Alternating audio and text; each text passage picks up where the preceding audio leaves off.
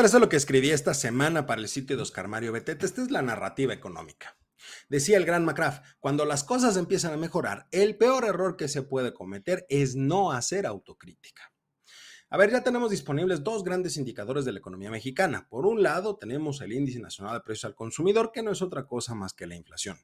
Y por el otro tenemos el indicador global de la actividad económica, que no es otra cosa más que un previo de lo que se espera que podría ser el crecimiento del PIB para el siguiente trimestre, el segundo del año. Sobre la inflación, de acuerdo con lo que nos dice el INEGI al cierre de la primera quincena del mes de junio, la inflación general se ubicó en 5.18% a tasa anual, lo que significa un incremento de 0.02% en términos quincenales. Al interior del indicador, recordemos que tenemos la subyacente y la no subyacente.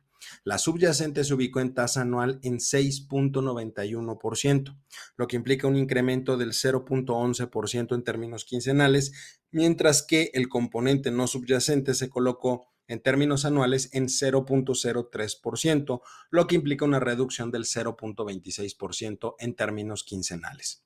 Esta información refleja sí una gran resiliencia por parte de la economía mexicana respecto de la situación eh, internacional, y lo podemos dar como buenas noticias, debido a que pues, la inflación general ya se ubica cada vez más cerca de los parámetros establecidos por el Banco de México como aceptables. Cada vez estamos más cerca. Sin embargo, el componente subyacente que es aquel en el cual la política monetaria, es decir, todas las decisiones tomadas por el Banco Central Mexicano tienen mayor incidencia, aún se encuentra en niveles altos.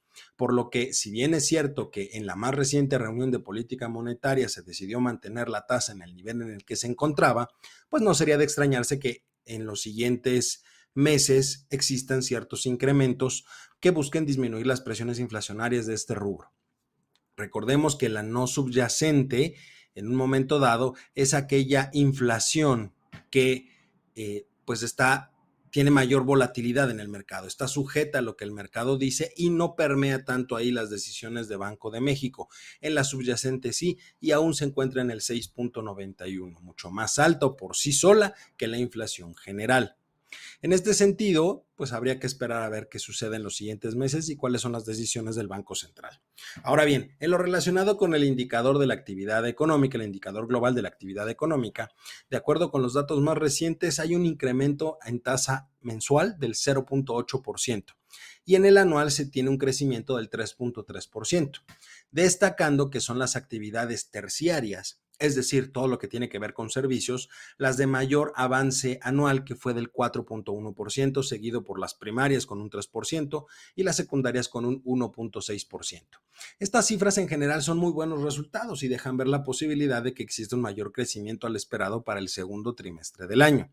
Sin embargo, es importante destacar que las actividades secundarias, que es todo lo que tiene que ver con la industria, incluidas las manufacturas, si bien han tenido un crecimiento en los últimos meses, ha sido marginal, una situación que se explica por el comportamiento propiamente de nuestro principal socio comercial, que son los Estados Unidos.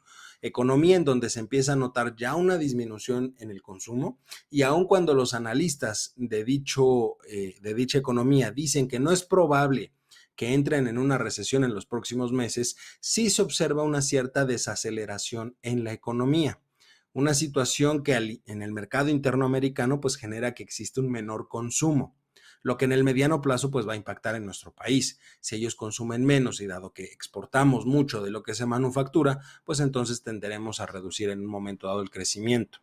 En conclusión, ambos resultados son buenos, pero los principales retos que tenemos que enfrentar siguen ahí y permanecen presentes, que son crear puestos de trabajo mejor remunerados, más y mejor remunerados, de tal manera que disminuya el porcentaje de la población en la informalidad, así como los altos niveles de pobreza laboral, que son finalmente las dos situaciones que más pegan a las personas. Hay que crear más empleos, pero esos empleos tienen que estar bien remunerados. De nada sirve que una persona pueda tener un empleo y con el dinero que gana, con el ingreso que obtiene, no pueda cubrir sus necesidades básicas. Entonces tenemos pobreza laboral. Esos problemas están presentes, esos problemas siguen ahí y es justamente lo que se tiene que atacar en los próximos meses.